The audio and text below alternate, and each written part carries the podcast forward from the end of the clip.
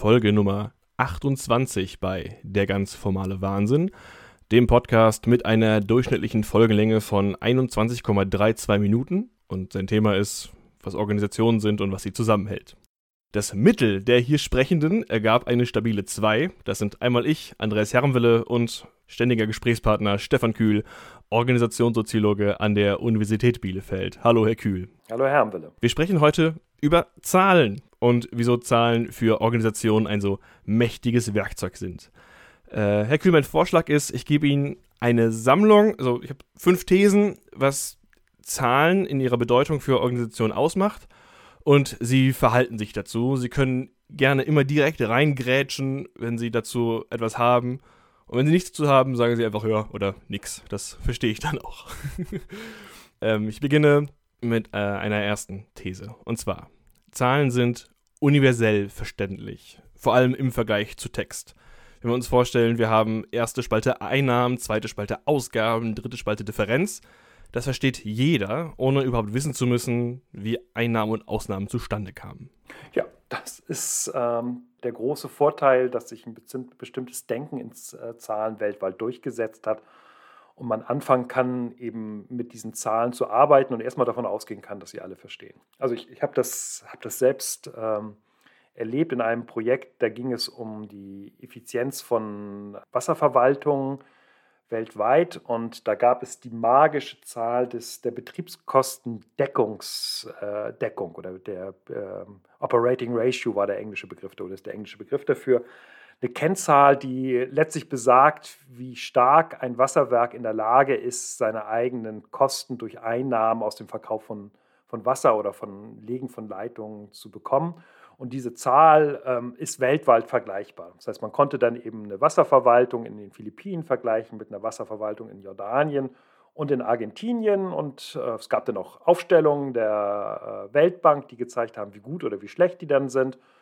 Und damit hat man erstmal eine Kommunizierbarkeit äh, weltweit über eine bestimmte, bestimmte Zahl hergestellt. Also von daher würde ich Ihnen zustimmen und sagen, ja, ja, es ist eine Sprache, die weltweit gestanden wird. Lingua franca. Und Dadurch, dass es eine Lingua franca ist, These 2, sind Zahlen leichter transportierbar. Wir stellen uns vor, es gibt den Wert, die Mitarbeiterzufriedenheit ist um 20% gefallen im Vergleich zum Vorjahr. Dann verstehen das alle Mitarbeitenden, das versteht die Geschäftsführung, das verstehen externe BeraterInnen, ohne überhaupt viel über die Organisation zu wissen. Und das verstehen auch JournalistInnen, denen man die Zahlen zuspielt. Ja, also das ist so und deswegen achten Leute darauf, dass äh, vieles, was eigentlich eher qualitativ ist, äh, in irgendeiner Form in Zahlen abgebildet wird. Ich weiß nicht, was unsere Ratings jetzt bei den entsprechenden Plattformen für den Podcast sind, aber in der Regel ist es ja irgendwas zwischen 1 und 5 und man versucht dann irgendwie die Hörer und Hörerinnen dazu zu bringen, möglichst auf eine 5 zu gehen. In der Wahrnehmung, dass äh, das eher gehört wird, wenn da irgendwie eine 4,8 als Durchschnitt steht. Oder wie viel ist es bei uns? 4,8, tatsächlich. 4,8, okay. Also eine 4,8, 4,8 oder keine Ahnung, was es denn jeweils ist. Ähm, wenn das als Durchschnitt da steht, dass, dass das eine, eine klare, ein klareres Signal ist, als wenn man da drei, vier oder fünf Zeilen von ganz unterschiedlichen Hörerinnen oder Hörern reinstellen würde. Das heißt, Zahlen haben gerade durch diese Kondensierung in, in einer Kennziffer einen starken Kommunikationscharakter, der bevorzugt wird, auch weil er so einfach wahrzunehmen ist gegenüber eher komplexeren Darstellungen mit, mit Worten zum Beispiel. Das hat ja aber jetzt nicht so damit zu tun, was Menschen verstehen, sondern die 4,8 ist auch einfach besser sortierbar für jede Art von äh, EDV. Also wir landen höher, wenn wir jetzt bei unserem Beispiel bleiben, als jemand mit 3,8, einfach dadurch, dass es sortierbar ist. Genau, also das ist, das ist der Vorteil von Zahlen. Man kann das dann höher oder niedriger darstellen ähm, und kann da hübsche Tabellen und Rankings draus bauen. Und dadurch werden eben sehr viele Informationen kondensiert in eine einzige Zahl oder auch von mehreren Zahlen, aus denen dann irgendwie eine Formel gebildet wird, die dann wiederum eine Zahl ergeht. Und die kann man halt hübsch in niedriger oder, oder höher einordnen. Bei qualitativen Auswertungen ist das nicht leicht zu machen. Deswegen sind diese Zahlen und auch die Darstellung in Zahlen so attraktiv. Das war quasi der Vorgriff von meiner These 4. Wir sind eigentlich bei 3, aber ich, gehe, ich lese meine 4 nochmal vor. Zahlen sind vergleichbar und rankbar. Mein Beispiel war, ich kann auf ein Portal zur Bewertung von Arbeitsorganisationen gehen und dort mein Unternehmen gerankt sehen auf Basis von irgendwelchen Bewertungen. Oder ich google einfach, Ich muss ein bisschen lachen, während ich es vorlese, weil ich es wirklich absurd finde. Ich google, bester Arbeitgeber in Deutschland. Es gibt eine Top 100 und man kann sie sortieren nach Wertschätzung der Mitarbeiter. Also, dann weiß man, dass also auf, auf der 1 ist Google. Google schätzt seine Mitarbeiter mehr wert als Daimler auf Platz 2.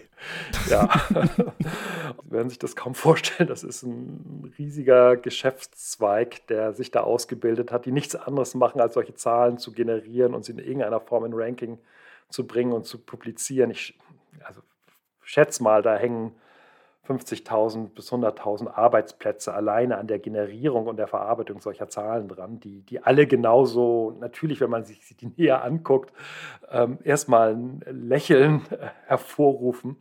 Ich kann mich daran erinnern, ähm, der, der Geschäftsführer der, der Beratungsfirma, für die ich ab und zu arbeite, bei Metaplan, ähm, die sind dann irgendwie in einem von diesen Berater-Rankings mal irgendwann äh, beste Beratungsfirma in dem und dem Bereich gerankt worden und daraufhin das ist so ein ganz integrer äh, Mensch, der meinte, das sei so ein Schwachsinn, dieses ganze Berater-Ranking. Das sei lediglich eine Verkaufsmasche, die dafür dienen würde, bei äh, Beratern irgendwelche Aufträge zu generieren und seine eigenen, sein eigenes Label als Berater-Evaluator unter die Leute zu bringen. Da hat es dann, glaube ich, gerichtlich angedroht, dass äh, Metaplan in diesen Rankings, äh, die ja eigentlich positiv sind, weil man so weit oben gerankt wird, nicht mehr gebracht werden können, weil sie eben in gewisser Art und Weise, natürlich, wenn man sich das methodisch anguckt, gerade als Sozialwissenschaftler, völliger Humbug sind. Aber ähm, natürlich, klar, sie erfüllen ihre Funktion der Aufmerksamkeitsgenerierung. Und es gibt nicht wenig Beratungsfirmen, die werben damit, dass bei diesen methodisch extrem schlecht gemachten Rankings sie irgendwo mal in einer Kategorie hochgerankt worden sind. Also ich kann das gut nachvollziehen, aber gleichzeitig, wenn man das jetzt distanziert als Soziologe sich anguckt, dann ähm, muss man natürlich ernst nehmen, was, was diese Funktion von Zahlen auch ist und muss sich gut überlegen, ob man solche Spiele mitspielen möchte oder ob man solche Spiele nicht mitspielen möchte. Ich kann jedenfalls gut nachvollziehen, dass ähm, viele Organisationen gar keine andere Möglichkeit haben, als dieses Aufmerksamkeitsgenerierungsspiel über Zahlen bis zum bestimmten Grade auch mit zu bedienen. Wir überspringen jetzt mal kurz meine These 3. Ich nenne sie nur der Vollständigkeit halber. Das ist, Zahlen sind miteinander verrechenbar. Das hatten Sie eben auch kurz angesprochen. Ich glaube, da müssen wir gerade nicht weiter reingehen, weil meine fünfte schließt an das an, was Sie gesagt haben. Man muss es ernst nehmen, weil äh, Zahlen signalisieren eine Eindeutigkeit und werden dadurch quasi handlungsanleitend. Mein Beispiel dafür ist ähm, der, äh, das Magazin Zeit Campus das äh, arbeitet mit den äh, CHE-Rankings äh, und publiziert, wo kann man an, an welcher Universität in Deutschland am besten studieren. Und ähm, dieses Ranking ist auch methodisch, also es war zumindest, ich bin jetzt leider gerade nicht komplett im Bilde, aber es war auf jeden Fall eine lange Zeit methodisch schwierig, weil die Datensätze auf Basis von 70 abgegebenen äh, Meinungen von Studierenden entstanden sind für eine gesamte Universität. Aber dann wird es äh, im Zeitcampus gedruckt und wird handlungsanleitend für alle Leute, die Abi machen und sich überlegen, wo wollen sie denn am liebsten hin. Dann gehen sie vielleicht zum Platz 1 in, äh, hier fühlen sich Studierende am besten betreut. Ja, also das hängt damit zusammen, dass Zahlen ja konstruiert werden. Und der, der Spielraum für die Konstruktion dieser Zahlen ist halt unterschiedlich groß. Also selbst wenn man sich sowas wie vermeintlich knall, knallharte Zahlen wie zum Beispiel Finanzkennziffern anschaut. Ähm, da würde man ja erstmal davon ausgehen und sagen, naja, da kann man nicht so viel manipulieren. Aber gleichzeitig kann man feststellen, dass wenn man von aktiennotierten Unternehmen sich die ähm, Quartalszahlen anschaut, dass das überraschend häufig immer Punktlandungen sind. Also man möchte den Finanzmarkt nicht verunsichern durch möglichst schlechte oder möglichst gute Zahlen, das heißt, da entsteht sehr viel Kreativität oder wird sehr viel auch, auch Professionalität in den Finanzabteilungen angewendet, um nachher am Ende die Zahlen so zurechtzurechnen, dass sie so passen, wie der Aktienmarkt es in, äh, erwartet.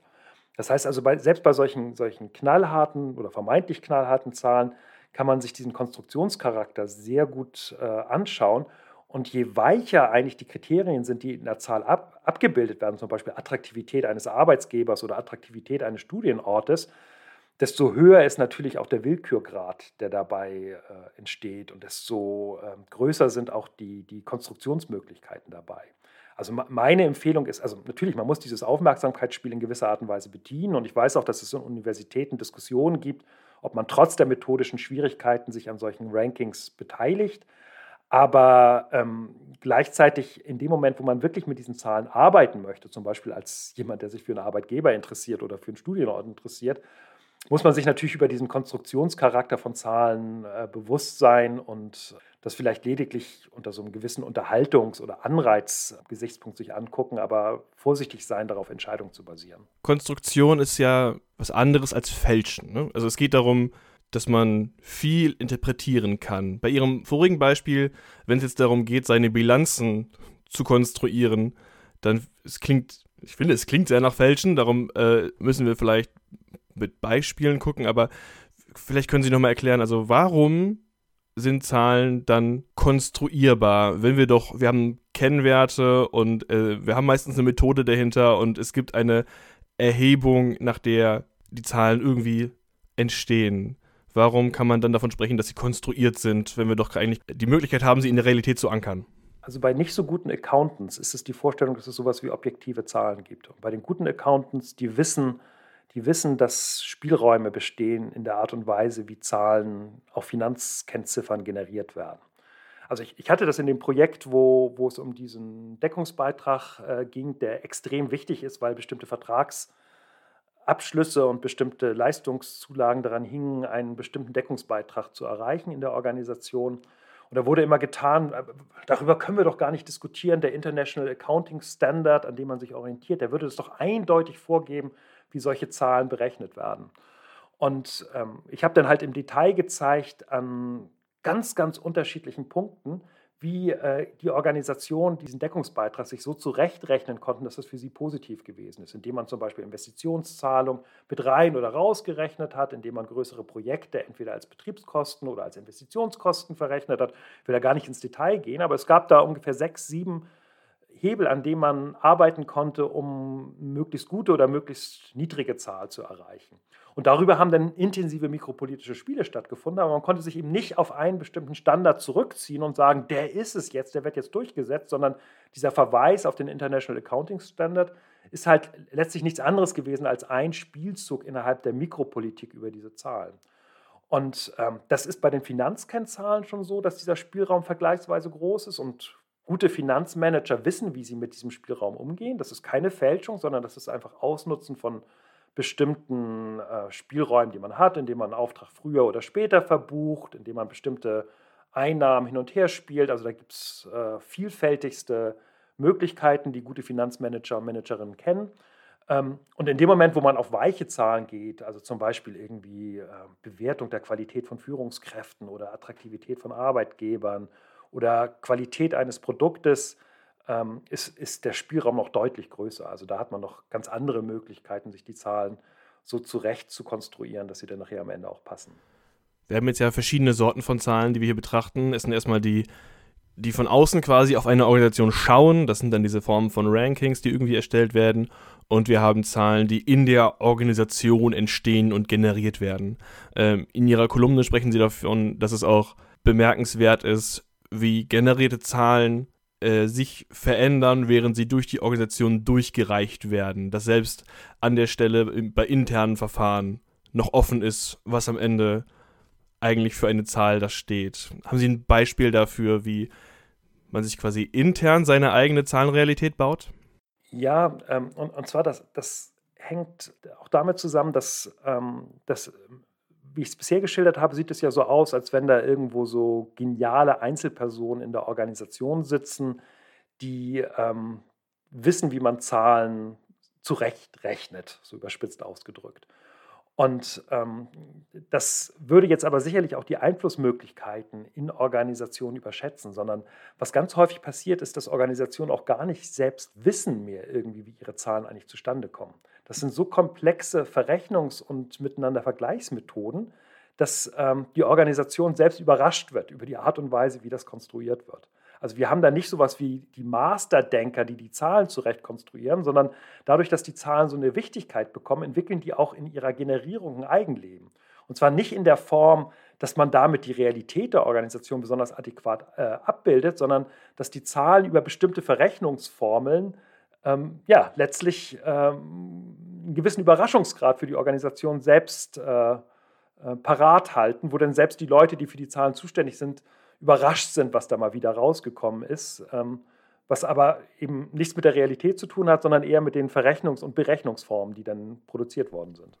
Okay, ich glaube, den Modus habe ich verstanden, aber ich kann mir noch nicht richtig vorstellen, wie eine Organisation von ihren eigenen Zahlen überrascht wird. Haben Sie ein Beispiel dafür? Ja, ich, ich kann Ihnen ein Beispiel bringen aus äh, Universitäten, wo das deutlich zu erkennen äh, ist. Ähm, also die, die älteren Hörerinnen und Hörer, ähm, die haben vermutlich noch eine relativ simple Vorstellung, wie der Erwerb von Leistungen an Universitäten stattfindet.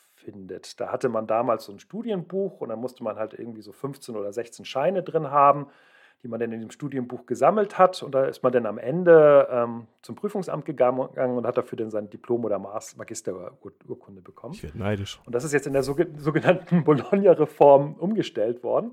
Und zwar ähm, wird das jetzt alles zerlegt in ähm, das Erwerben von sogenannten ECTS-Punkten. Das ist eine Zeiteinheit, da stecken 30 Stunden hinter. Und man muss dann zum Beispiel in einem Bachelorstudiengang insgesamt 5600 Stunden studiert haben, 180 ECTS-Punkte generiert haben. Und ähm, die werden jetzt auch nicht mehr in irgendwelchen Büchern erfasst, sondern da gibt es dann eigene Software, die sowas äh, entsprechend macht. Und diese Berechnung von diesen Punkten, die aus verschiedensten Modulen, Veranstaltungen, Prüfungen zusammengetragen wird, hat manchmal so eine Form von Komplexität, dass sowohl die Damen und Herren im Prüfungsamt als auch die Studierenden überrascht sind, wie eigentlich ihre Zahlen genau zustande gekommen sind. Und man auch gar nicht mehr genau nachvollziehen kann, wo jetzt eigentlich die einzelnen Punkte generiert worden sind. Und das ist jetzt nicht äh, irgendwie ein Punkt, der dadurch entsteht, dass da eine Person sitzt, die eine Formel falsch berechnet hat, sondern das ist die Eigenlogik von komplexen Softwaresystemen, die was berechnen, sodass dann häufig irgendwie händisch im Nachhinein ähm, die Sachen noch zurecht abgebildet werden müssen, damit die Software, die da eine gewisse Eigenlogik auch entwickelt hat, entsprechende, ähm, ja, entsprechend wieder zurechtgerückt wird, weil man an die, an die eigenen Berechnungsprozesse mit ihren Logiken und Unlogiken nicht so ohne weiteres rankommt. Und das ist, das ist, wenn man sich das anguckt, das ist noch vergleichsweise weise niedrig komplex. Aber wenn Sie es jetzt zum Beispiel mit, mit äh, komplexeren Buchhaltungssoftwaren oder, oder Logistiksoftwaren zu tun haben, da kann, kann jeder davon berechnen, wie innerhalb solcher, solcher Software Effekte produziert werden, von denen man eigentlich nicht mehr genau nachvollziehen kann, wie die zustande gekommen sind. Vor allem ersteres Thema ist für mich sehr naheliegend und die Überraschung, die habe ich auch erlebt, als ich festgestellt habe, wie entsteht eigentlich mein Studiumsabschluss.